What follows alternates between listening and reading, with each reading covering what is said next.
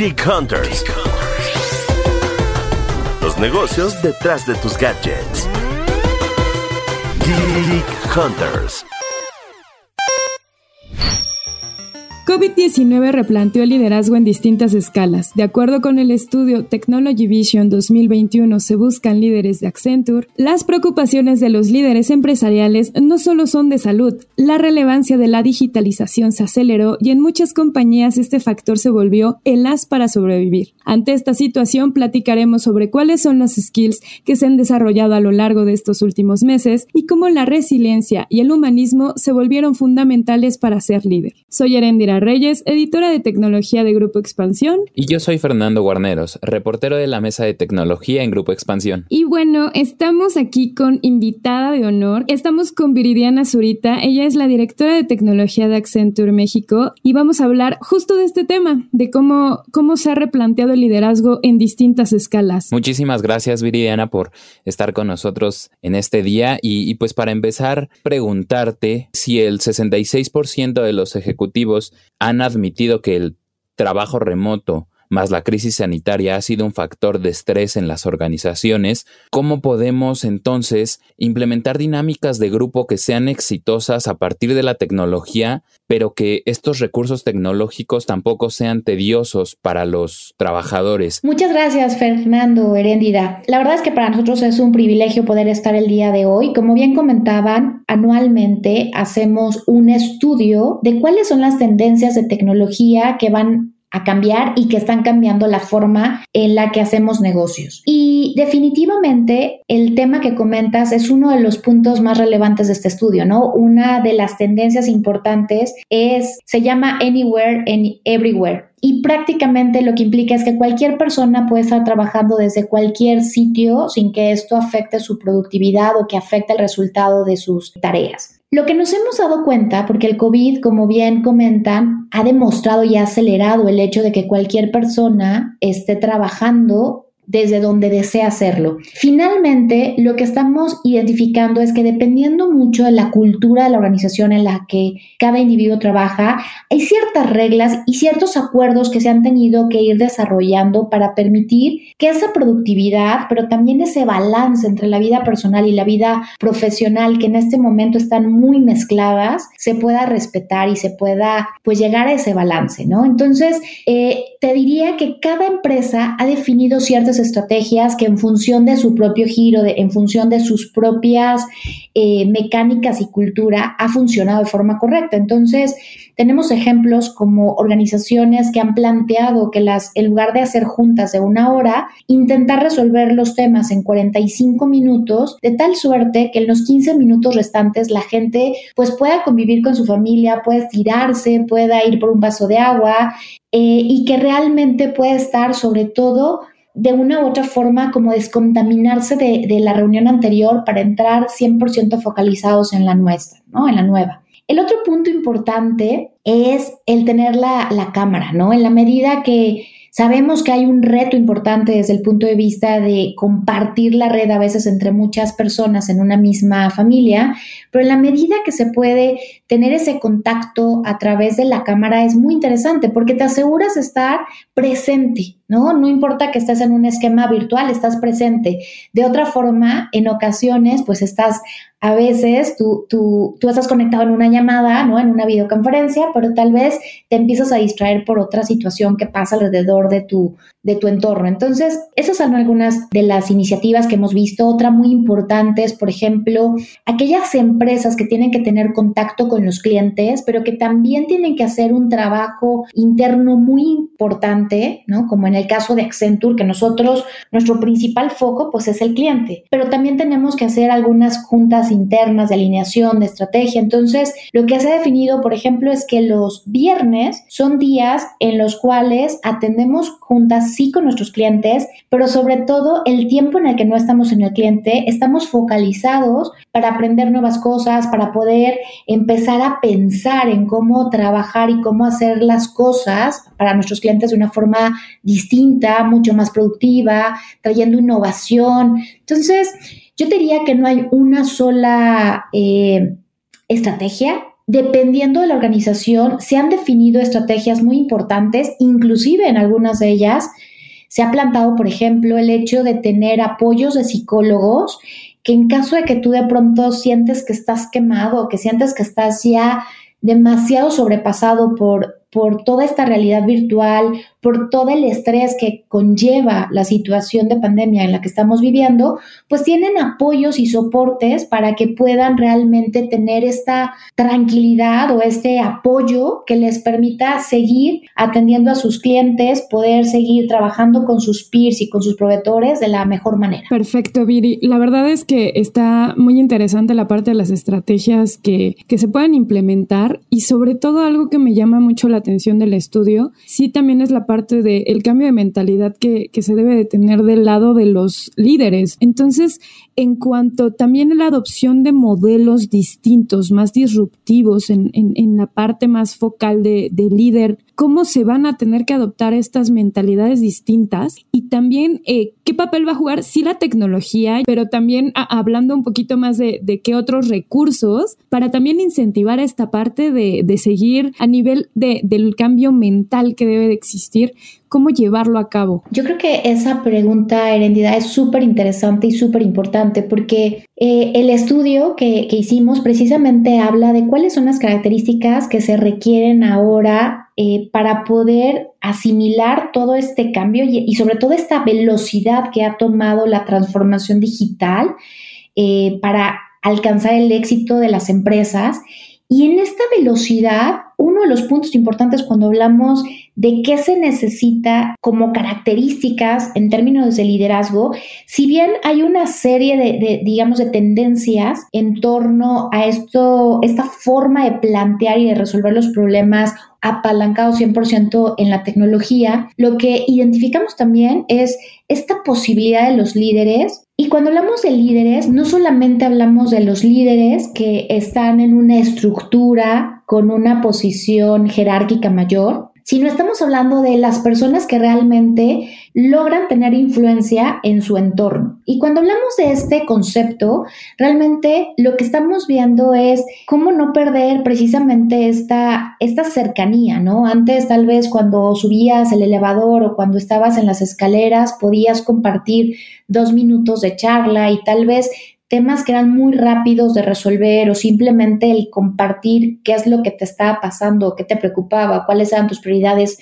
en algún momento, pues se va perdiendo. Entonces, lo que se está buscando, y por ejemplo en Accenture lo que estamos haciendo es eh, asegurar que cada uno de los líderes con sus equipos y con las personas que tienen influencia es tener comunicaciones más allá de solamente los temas de trabajo o solamente aquellas juntas que tienen un, un objetivo de cerrar o definir o llegar a, una, a un acuerdo y una decisión, es poder tener esos 15 minutos o 10 minutos o algunas ocasiones si se necesita un poco más de tiempo, donde puedas estar compartiendo, ¿no? Donde puedas estar en, en una sesión uno a uno con alguna persona que puedas compartir lo que te preocupa y creo que esa es una parte muy importante de empezar a cambiar el comportamiento que veníamos teniendo. Tal vez es cambiar esos saludos de Radio Pasillo por estar un poco más cerca. También, por ejemplo, algo que a veces olvida es poder celebrar y poder reconocer los éxitos que se van alcanzando como organizaciones. Entonces, algo que también se está buscando es cómo poder tener estas sesiones donde se puede reconocer el trabajo que van haciendo algunas personas y que también permite como para salir un poco la monotonía de las reuniones donde hay un objetivo específico y empezamos a tener esta cercanía y esta convivencia virtual, pero donde realmente podemos estar mucho más en contacto con la parte personal y la parte humana de las personas. Creo que que, como les decía, hay muchas estrategias que se están definiendo, pero no podemos olvidar que esas estrategias, más allá de las que tienen que ver 100% con el resultado per se de, de, nuestra labor, también tenemos que estar muy pendientes de no desconectarnos y no necesariamente olvidar esta parte humana de, de nuestros empleados, de nuestros eh, peers, de nuestros clientes y de nuestros proveedores que permitan que esta cercanía no se pierda y aún estando en esquemas virtuales de colaboración, podamos seguir teniendo esta cercanía como personas. Claro, creo que también un punto central dentro de esta conversación es el asunto de, la democratización de la tecnología y cómo ha cobrado muchísima relevancia durante este periodo, aunque claro, también pues lo, lo veníamos viendo de, desde hace tiempo como un proceso en el cual se estaba trabajando para optimizar algunas características del trabajo, como mencionas, la colaboración o los, la, formación de grupos al interior de, de, los centros de trabajo para no olvidar la parte humanista. Y, tan es así que, pues como lo mencionan en el estudio de, Accenture, el 88% de los ejecutivos considera que, que, esta democratización ha sido fundamental también para impulsar la innovación dentro de las, de las empresas. Pero yo aquí te preguntaría, Viri, ¿cómo, entonces podemos lograr una innovación sin discriminar. Claro, Fernando, fíjate que precisamente el estudio, en uno de los puntos de las tendencias, habla de el iTechnologist y lo que busca es precisamente cómo poder empoderar a cada uno de los empleados de, de las instituciones en términos tecnológicos que permita realmente poder ir acompañando esta innovación, ¿no? O sea, ya pensar en un concepto de innovación sin tecnología ya no necesariamente hace sentido. O sea, la tecnología se vuelve un pilar y un habilitador no solamente para eh, definir el futuro de las organizaciones, sino el presente. Y en la medida que, que, las organizaciones logran tener diferentes iniciativas para poder empoderar a sus empleados y que no solamente las áreas de tecnología, sino que más allá de tecnología puedan entender y puedan, digamos que, ser mucho más cercanos a, a la tecnología y a lo que implica, eso permite realmente poder impulsar la innovación en las empresas. Un ejemplo, por ejemplo, que me gustaría compartir es el tema en Accenture. Nosotros tenemos diferentes líneas de negocio, ¿no? Si bien nosotros tenemos una línea muy focalizada en temas de tecnología, tenemos otras áreas que no están tan focalizadas en temas de tecnología.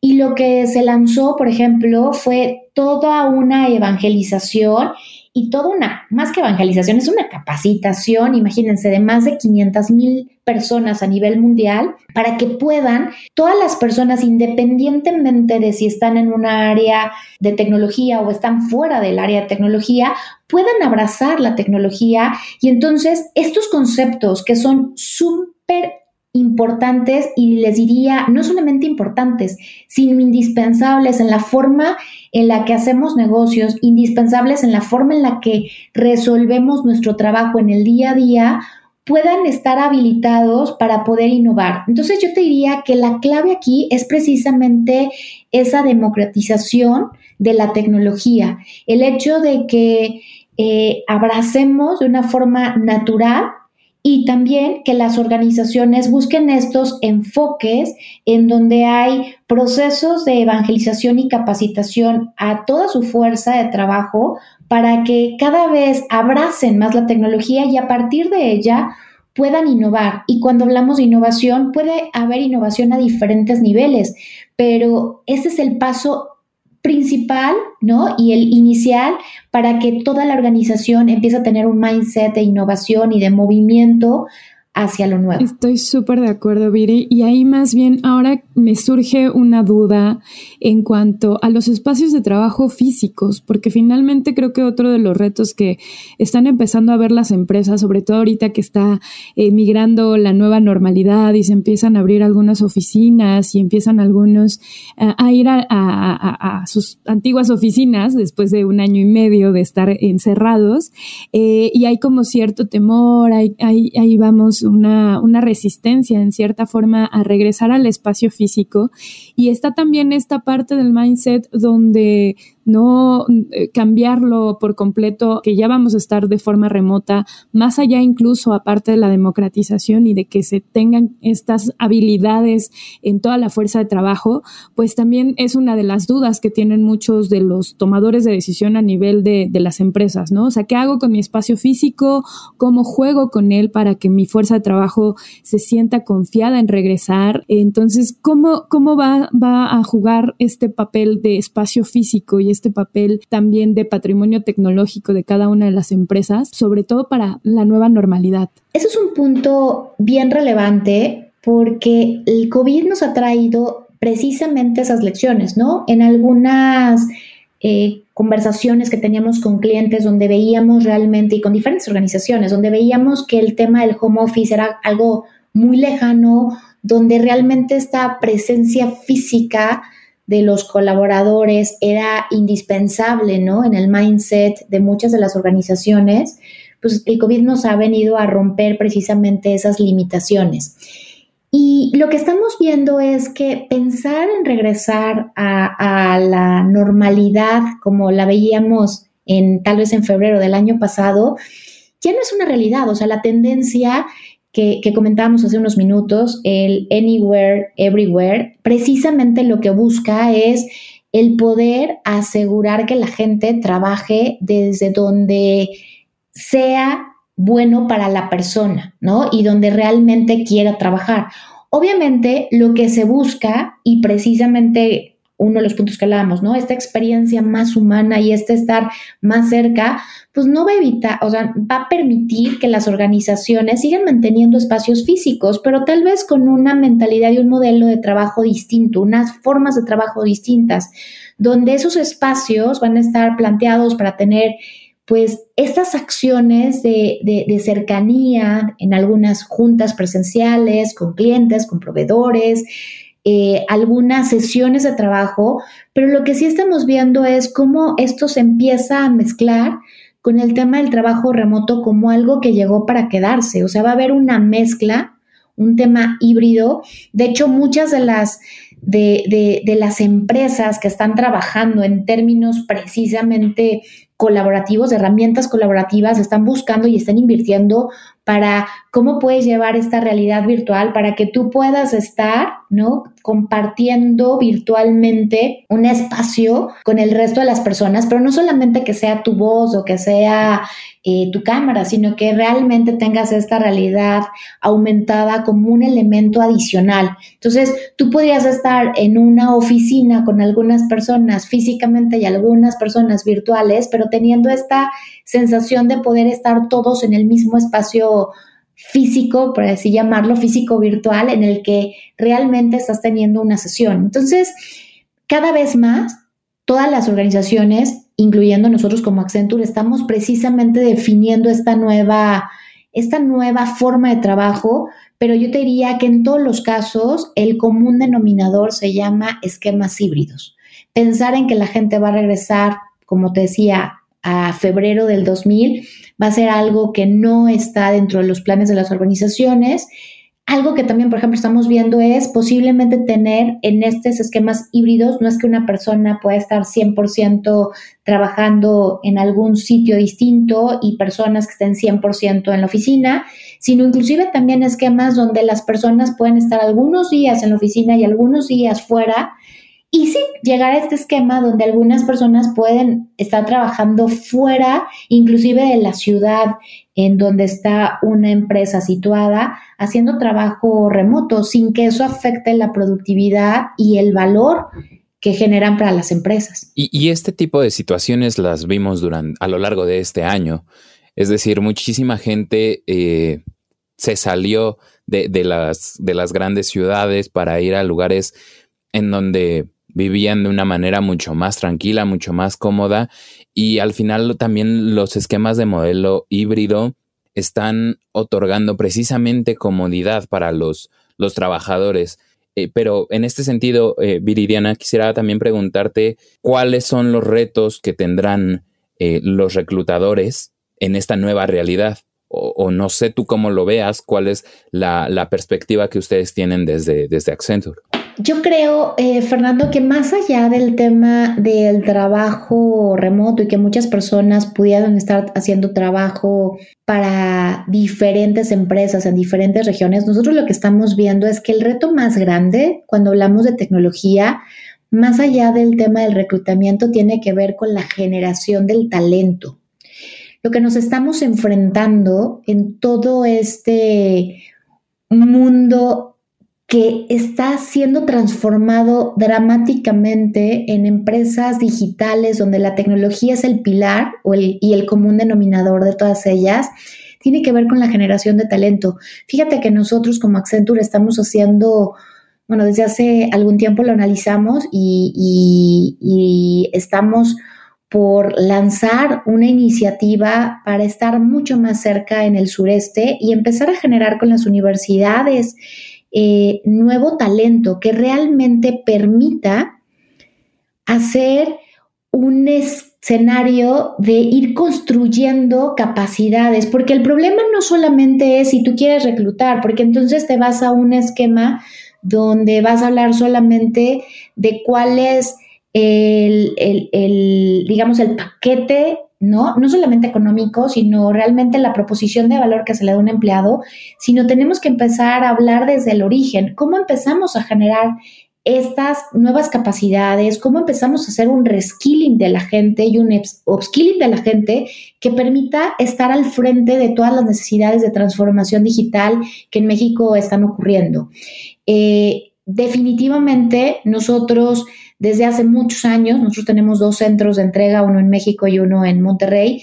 Y lo, y lo que nosotros vemos y muchos de nuestros, de nuestros eh, clientes y organizaciones con las que estamos interactuando, hay un compromiso muy importante de ir desarrollando ese talento de tal suerte que no solamente es lo desarrollas y lo incorporas en la organización, sino precisamente lo que les comentaba hace unos minutos, de poder hacer un esquema de entrenamiento continuo que permita que la gente vaya incrementando y que vaya escalando sus capacidades para que el talento no sea un problema, sino al final, cuando hablamos de los reclutadores, tendríamos que estar atrás de los reclutadores y cuál es el realmente la proposición de valor que hacen las empresas, ¿no? Que es un punto importante, pero nos, nos parece que el punto fundamental es ¿Cómo aseguras hacer esta democratización en tus empleados actuales, pero también cómo empiezas a crear en las nuevas generaciones esos futuros empleados eh, a través de,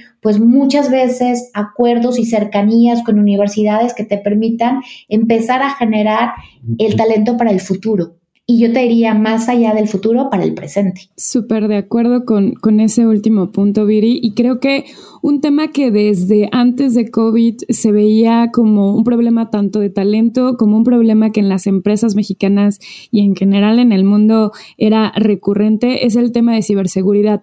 Y con la hibridez en el trabajo, pues finalmente se abre una brecha importante de vulnerabilidad para las empresas, porque finalmente pues estás desde cualquier lugar, eh, estás desde casa, estás con una red casera, eh, y aunque tengas pues estos recursos que bueno, tenemos la parte de las VPNs o podemos tener recursos desde de las empresas con protocolos de seguridad y tener, vamos, una infraestructura lo más cercana a la que puedes tener en la oficina, pues también representa un reto a nivel de estar con toda la organización, no solamente con la parte de tecnología, recordando lo relevante que es la ciberseguridad para la empresa. Y bueno, ahí justo cómo estar eh, trabajando, cómo seguir trabajando de forma cibersegura con un trabajo híbrido que, se va a quedar o que el esquema se ve como, como lo que va a subsistir después de, que pase la pandemia. Fíjate que ese punto en realidad es muy, muy importante y cada vez lo estamos viendo como un tópico sumamente caliente en el mercado porque efectivamente eh, en algunas en algunas industrias pues había habido cierta inversión continua en términos de seguridad que se iba adecuando y que se iba ajustando en función, obviamente, de, las tendencias y un poco los ataques que se estaban viendo en cada una de ellas. Pero ahora lo que estamos identificando es que sí, el trabajo desde casa, eh, este esquema híbrido, pues genera un impacto importante en las organizaciones y definitivamente el poder estar yo te diría que gestionando y dándole seguimiento a todas las acciones que están haciendo los empleados es un tema muy importante. Nosotros tenemos una práctica bastante robusta de cybersecurity y hemos visto cómo cada vez más eh, hay una necesidad en el mercado de, de, poder incrementar todos esos servicios de SOC, pero también cómo empezar a ver los riesgos, no solamente desde el punto de vista de las empresas y de los empleados de las empresas, sino también de todo el ecosistema, ¿no? Precisamente una de las tendencias que, que lanzamos en este estudio es el from me to we, ¿no? Cada vez más, cuando hablamos del poder ser exitoso, no estamos hablando solamente de una empresa como una entidad única, sino cada vez más estamos viendo cómo hay una interacción entre diferentes empresas y empezamos a crear ecosistemas que permiten atender las necesidades de un cliente. Y, precisamente cuando hablamos de cybersecurity, no solamente es la seguridad de tus propios empleados y de tus proveedores, sino también cuáles son los riesgos que hay en torno a toda esta amplificación, llamémoslo así, del ecosistema y del ámbito de acción en el que las empresas están trabajando y están colaborando. Entonces, sin lugar a dudas, todos estos, eh, esas necesidades de poder hacer un seguimiento a lo que está pasando en tu operación, pero también empezar a hacer desde el punto de vista estratégico un análisis y empezar a hacer planes que te permitan de forma continua ir evolucionando ir eh, mejorando tu nivel eh, de seguridad es muy importante. O sea, al final, eh, nosotros lo que vemos en términos de, de seguridad, de cybersecurity, son dos componentes muy importantes, ¿no? ¿Cómo podemos realmente empezar a ver de, cada uno de, de, los elementos de seguridad, desde la parte de la detección hasta la parte de la respuesta y la prevención, ¿no? De todo el concepto de NIST. Y entonces cuando hablamos de cybersecurity hay dos partes muy importantes. Una es cómo podemos empezar a tener esquemas mucho más robustos de seguridad. Cuando hablamos, por ejemplo, de un marco de referencia como NIST, desde la parte de, de el detectar hasta la parte de poder prevenir y responder ante un ataque de seguridad, pero también hay un tema bien importante del análisis de riesgos, de cuáles son los riesgos a los que se está enfrentando una organización desde las redes, desde los temas de los proveedores o los terceros que se conectan y cómo empiezas a tener un esquema muy mezclado entre fortalecer tu seguridad, pero muy asociado a los riesgos que están inherentes dentro del ecosistema en el que tú laboras. Entonces, es una parte de verdad crítica y cada vez más estamos viendo que en el mercado eh, las organizaciones están detectando estas necesidades y están buscando, como en este caso empresas como Accenture, les pueden ayudar a hacer esta planeación y poder ir evolucionando y fortaleciendo en el tiempo esta capacidad de seguridad entre tus empleados, tus proveedores, tus clientes y también con todo el ecosistema. Pues la verdad es que el tema, o sea, el trabajo híbrido y, bueno, los cambios de liderazgo que, que, se han venido a raíz de la pandemia, pues se han acelerado, ¿no? O sea, era algo que sí se veía venir como una tendencia, ya, ya tú misma lo, mencionabas, Veridiana, es, es algo que, que, nos vino sí a cambiar y, que está cambiando por completo las organizaciones, pero pues obviamente requieren de, del apoyo, requieren de los estudios que se estén haciendo continuamente, de cómo se está moviendo el, el trabajo y cómo se están moviendo las empresas y que, es importante tomar en cuenta si quieres hacer un movimiento pues estratégico. Pero bueno, podríamos seguir platicando un buen rato alrededor del tema, solo que por tiempo pues ya, ya tenemos obviamente que dar eh, un poco pie a, una conclusión. Y no sé, Viridiana, si tú tengas alguna, eh, algún comentario final que, que quieras aprovechar para que podamos hacerlo en este momento. Sí, a mí me gustaría básicamente terminar comentándole que el estudio está disponible a través de la página de Accenture. La verdad es que tiene no solamente la información de las tendencias, sino también de las nuevas realidades que estamos viviendo, que muchas de estas las hemos comentado el día de hoy. Y adicionalmente a esto, eh, creo que definitivamente no solamente es ver qué es lo que está pasando a nivel mundial, sino también tiene cifras de lo que estamos viendo y de las expectativas que tenemos a nivel local. Y, bueno, la verdad es que para mí ha sido un honor poder platicar con ustedes. Me parece que definitivamente, como decías, es un tema que puede tomar horas porque tiene muchas aristas y muchos esquemas bien específicos y retos que, que, enfrentamos como organizaciones, como sociedad.